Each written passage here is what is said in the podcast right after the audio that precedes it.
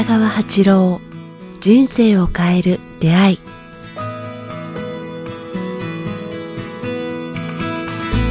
こんにちは早川洋平です。北川八郎人生を変える出会い、えー今日もやってまいりました。北川先生よろしくお願いしまよろすしくお願いします。さあ最近質問いくつかあるんですが今日質問ですね。いくつかあるんですが2つともかなり、えー本質が似ているので似てますね。両方紹介させていただきますね、はい。えー一つ目です、えー子供が野球をやっています、えー野球をやっている子は、えー週末9時から17時の練習以外にも朝練や平日も熱心に自主練しています。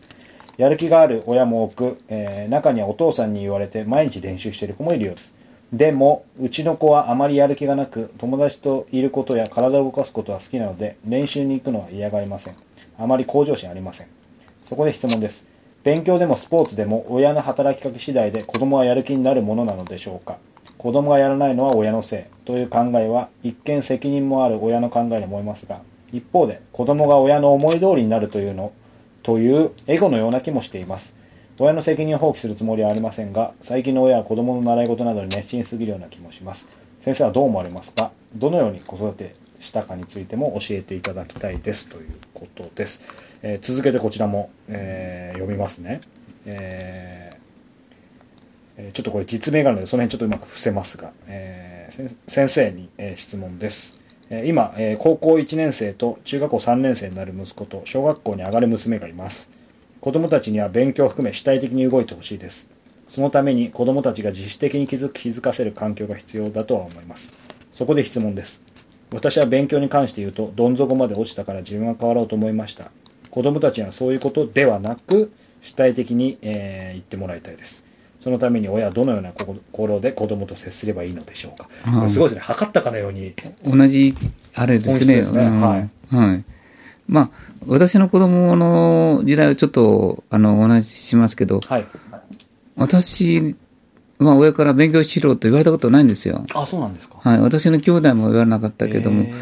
なんか、こう、小学校の時も中学校の時も、スポーツもやってた、ああの、自主的にね、やってたし、楽しかったんですね。なんかかされてましたね。だから、それでも勉強、中学に入る頃から勉強が面白くなって、あ、小学校、小学校4年だ。はい小学校3年まで本当に僕は頭の悪い子で、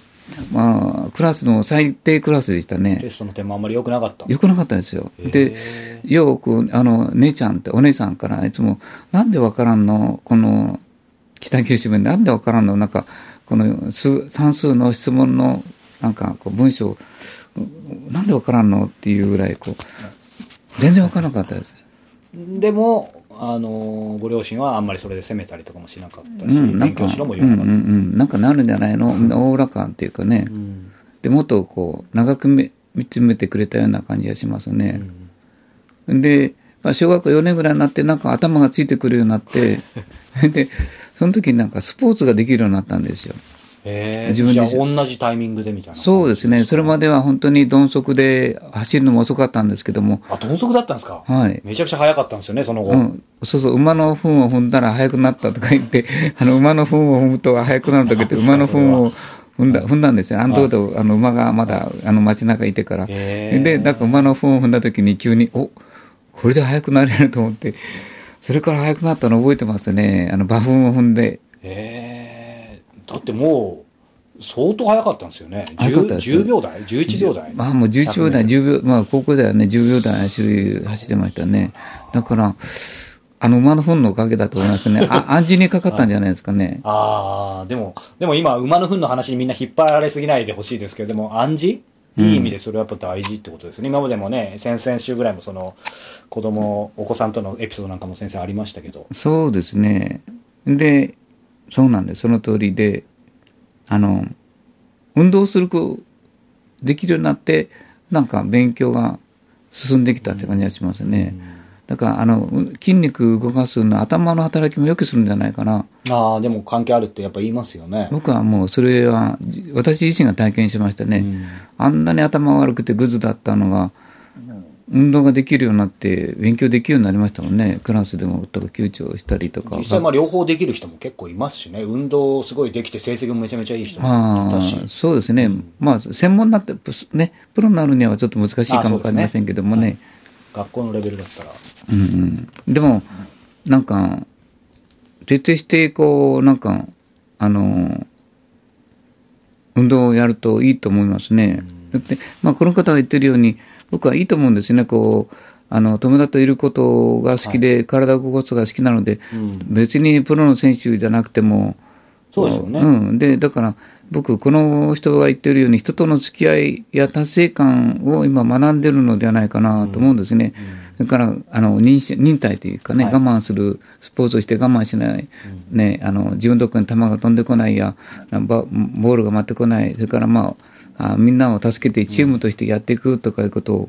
どんどんどんどん学ぶから、僕は、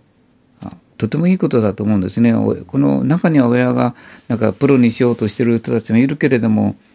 そんなに惑わされないでほしいですね。個人個人の人間が、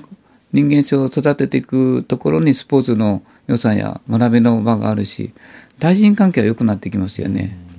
先生おっしゃったようにその、えー以前にも子供を怒らない時のポイントとしても言いましたけどやっぱりそのし支配しないそうですね。支配しない。そのその通りですね。ねだから、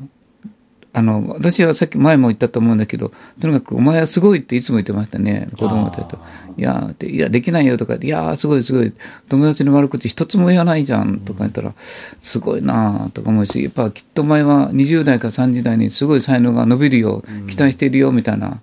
今はそうね、あの、遊びに夢中になってるけども、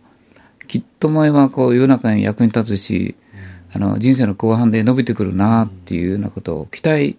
やなくて暗示かけてましたね。でもそうすると、まあ、このご質問もそうです先ほどの方のあの質問もそうですけどなんか自主的に、まあ、ある意味してほしいのであればあるほどあんまりうーん支配しない干渉しないというかんのびのびとの方が結果的には、い僕もそうやって自由にしたから、同じように人を支配しないっていうのが自分はできてるんですよね。うんそうするとそのまたね先生のあのお子さんもまたそうやって次の子供に受け継ぎそうですよね、そうですね、そうなんだから、まあ、前も言ったと思うけど、無意かなとか何かなんか、みんなからすごい、なんか、爽やかさ、うん、よく感じますお二人知ってるねえ、なんか、すごく爽やかって言われてますね。生き方が綺麗みたいな。私よりも綺麗ですよね、あの、生き方が。私のが野心に見せてたの。あ本当ですか、はい。でもなんかお二人存じてますけどなんか確かにいい意味でうんなんていうんだろうな押さえつけられて育った感じではないですよね。でもきちんとやっぱりしてるし。僕はね、あの、だから、能力よりも才能を見つけてあげたいと思ってたんですよ。能力と才能って違うんですか？違う。能力とは勉強ができるとか、やれば上手になっていくとか、はい。一つのことを、能力をつけるようなことをやらなくて、それは、それじゃなくて、その人の才能、サボるのも才能やと思うんですね。うんで絵を描くとか、美しいと感じるとか、造形とか、走ることとか、ぼんやりしてるのも才能やと思ってるんですね。だからなんか、能力よりも才能を見つけてあげたい、思いやりがあるなっていうのも、なんかそれを伸ばしてあげたいと思ってましたね。ーそうかなんか能力っていうとどうしてもねしかもその成績良くなるから順番つけてしまうでしょ。あとそう数字だったりあとどうしても見るのがネガティブな視点になるけど才能っていうと結局同じものでも才能っていうか能力っていうかで全然伸ばし方とか変わってきそうですね違ってきますよね。うんだから僕はそういう言い方をなんかあ子供たちに目,、目目線で見てましたね。だから能力、た順番をつけたり、60点取ったら次は90点とかいうような能力じゃなくて、あ数学がダメならここをやればいいし、ここはダメなら英語やればいい。英語がダメならなんか体育で、まああの、キキキリンさんと、キキキリンさんと一緒で楽しむとか面白がるみたいに近い。うん下手でいいじゃん。面白いやんね。とか。でもそういう方が得てして、まあ、伸びる可能性もあるしなんか伸びるっていうより面白ですねも、あの、対人関係が良くなりますね。うんあえー早川さんもそうでしょ。この世の中、社会に出て一番は対人関係でしょ。本当そうですもうねそれが一番大切ですよね。対人関係できたら、もう生きること苦しくないですもんね。うん人を嫌わない、仲がいい、人のことを許す、なんか思いやりがある、人を助ける、寛大に生きる、忍耐力ある、頼る力があるとかいうのをつけたら、対人関係良くなりますよどね。んなここのこの世界ねインターネットの世界何の世界って言われてもやっぱり対人関係ですよね対人関係ですよ。そしたらね、まあ、対人関係がでできたら、ぱ、ね、人から物を売ったり買ったり、なんかそういうのもし仕事もだんだんだんだん伸びてきますもんね。嫌なやつがいっぱい多いの人と、人から好かれる人は、やっぱりね、全然生き方が違ってくるからですね。いやーね。まあ今日2つ質問いただきましたけど、うん。まあ基本的にはそういう、こう、なんか、うん、忍耐力と支配しないとかね、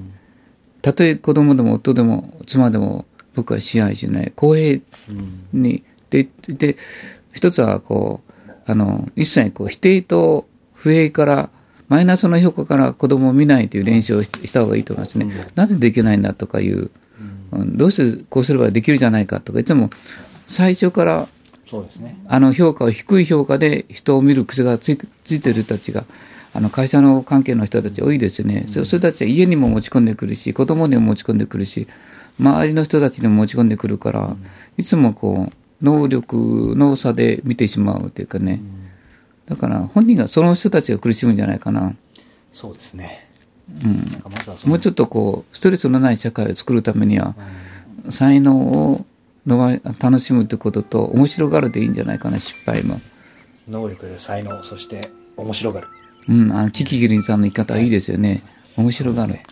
そんな視点でいけたらいいなと思います。さあ、えーこの番組では皆様からのご質問、ご感想を募集しております。えー詳しくは北川八郎公式ホームページ、もしくはメールアドレス、北川アットマーク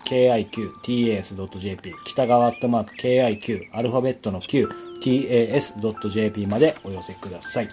北川先生、今日はどうもありがとうございました。ありがとうございました。春ですね。良いゴールデンウィークを。